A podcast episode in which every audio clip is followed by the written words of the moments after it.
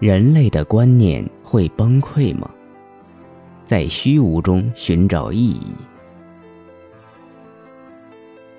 有一个耳熟能详的童话故事，叫做《三只小猪》。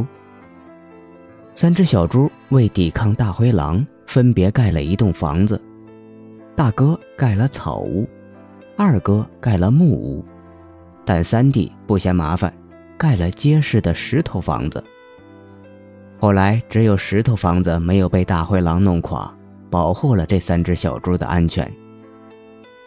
小猪所搭建的房子可以象征人类的观念，人们是依据观念而生存的，每一个人都有一些既定的先存观念，也即对人生的基本看法。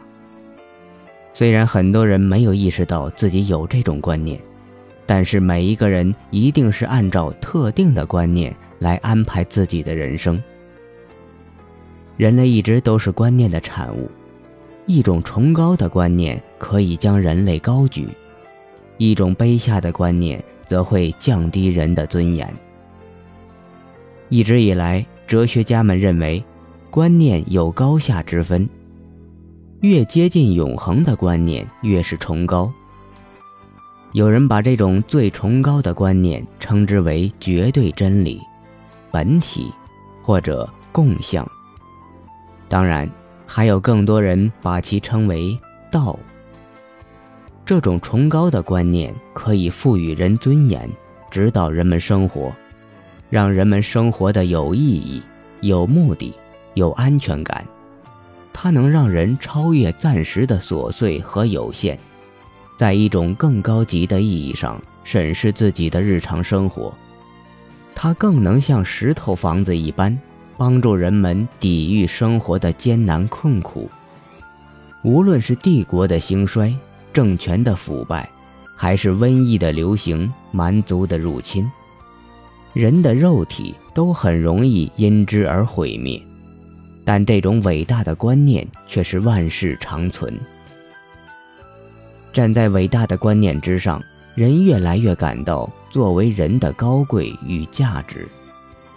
伟大的观念创造了伟大的人类。有一天，一场运动开始了，伟大的人类开始觉得有必要用自己的理性去审视观念。所有无法通过人类理性检视的观念都应该被抛弃。他们认为，理性之光可以驱散黑暗。把人们引向光明。我们知道，那场运动叫做启蒙运动。那个时代最优秀的大脑康德给出了这场运动的定义：启蒙运动是人类从自己加给自己的监护状态下解放出来。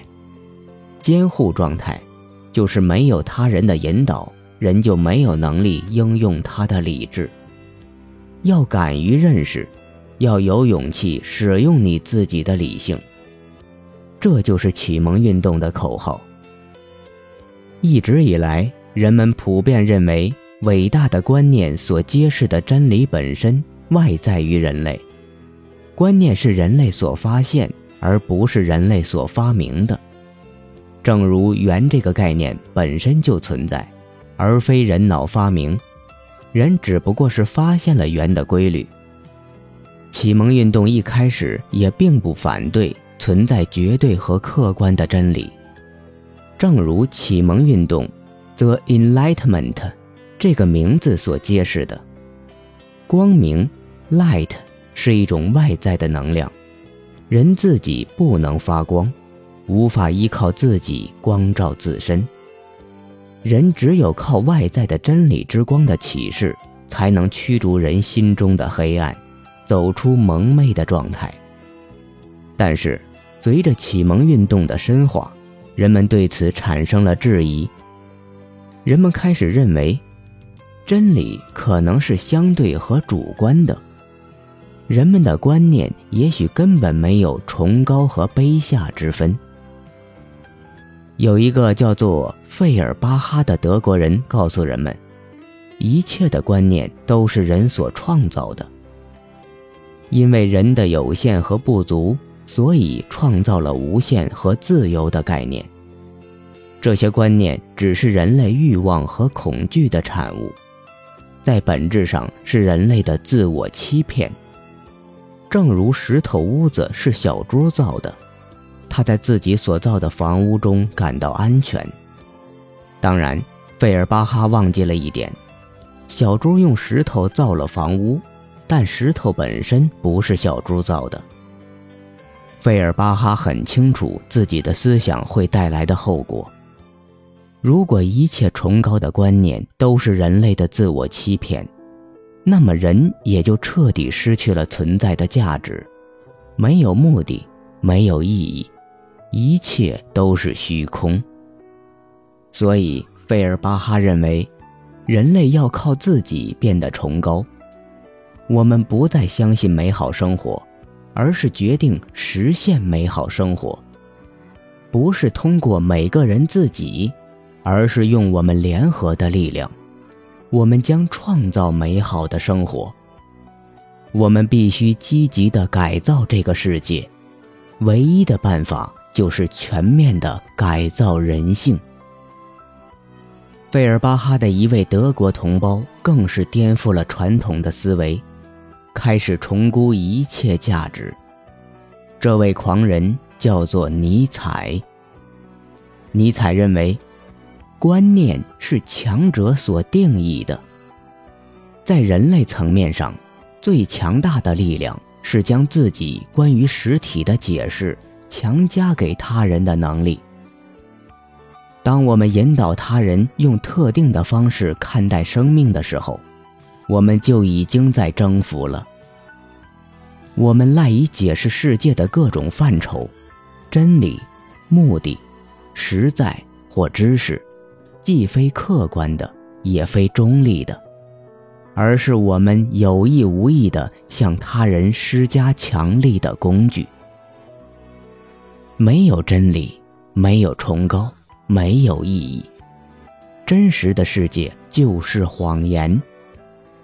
所存在的一切事物，无论其起源如何，都由那些拥有强力的人根据新的目的，定期予以重新解释。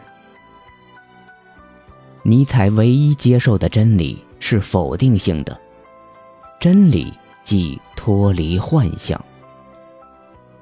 尼采在精神崩溃之前未完成之作《重估一切价值》，是其作品的顶点。他认为存在两种伦理类型：主人道德和奴隶道德。传统的奴隶道德最终将让位于当时处于失势地位的主人道德。主人道德强调高贵和强力。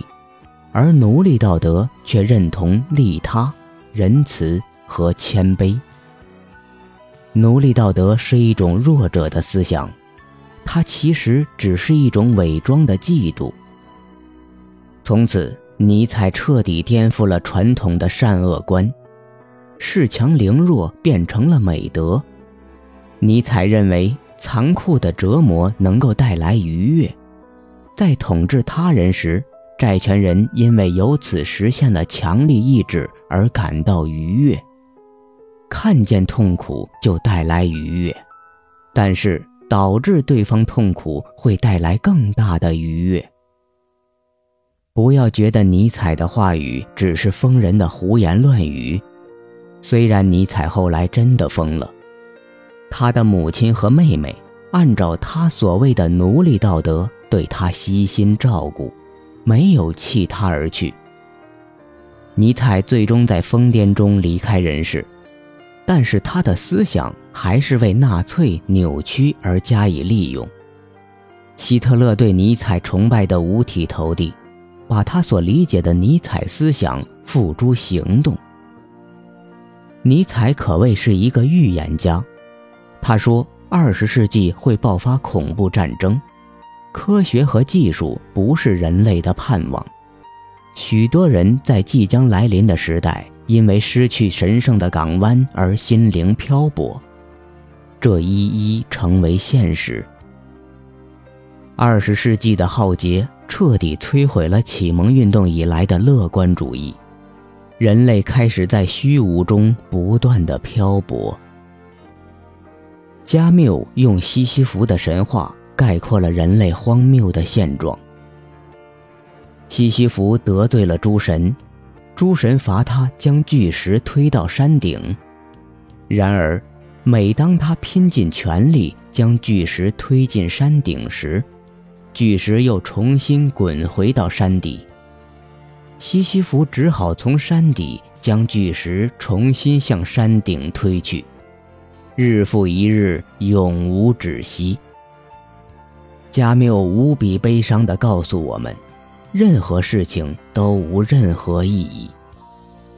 如果我们不能肯定任何价值观念，那么任何事情都可能发生。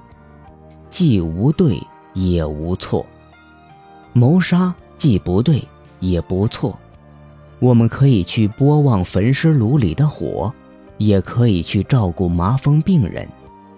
美德与邪恶纯属偶然或幻想。《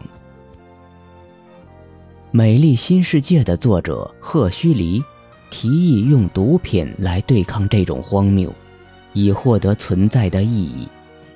在他看来，既然真理只存在人的头脑之中，那么最好的生活就是在幻觉中度过余生。不幸的是，这已然成为许多现代人的标准选择。当三只小猪撤离了石头房子，等待他们的会是什么命运呢？人类的命运又会如何呢？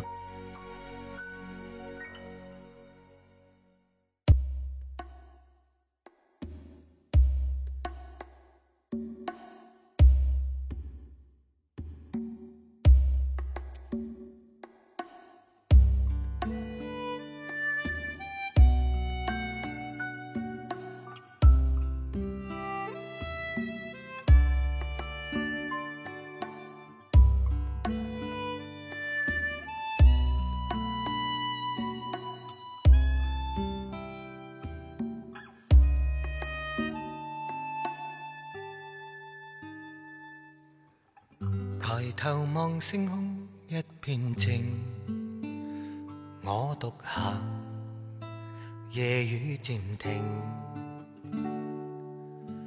无言是此刻的冷静。笑问谁肝胆照应？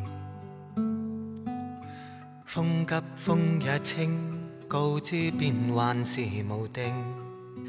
未明是我苦笑却未停，不信命，只信双手去抚平。